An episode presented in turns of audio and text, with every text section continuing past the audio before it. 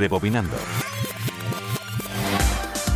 Tras darse a conocer con Destiny's Child, la carrera de Beyoncé ha ido más allá de la música, dando algunos pasos en el mundo del cine y destacando en películas como Dreamgirls, Austin Powers, La Pantera Rosa o Cadillac Records, en la que se metía la piel de la gran Etha James. La película coincidió con el lanzamiento en el 2011 de su cuarto álbum de estudio, Four. En ese trabajo se incluía la composición que dedicaba a la diva Love on Top que marcó el segundo lanzamiento más exitoso de Beyoncé al estar en el número uno siete semanas y darle un Grammy a la mejor interpretación RB.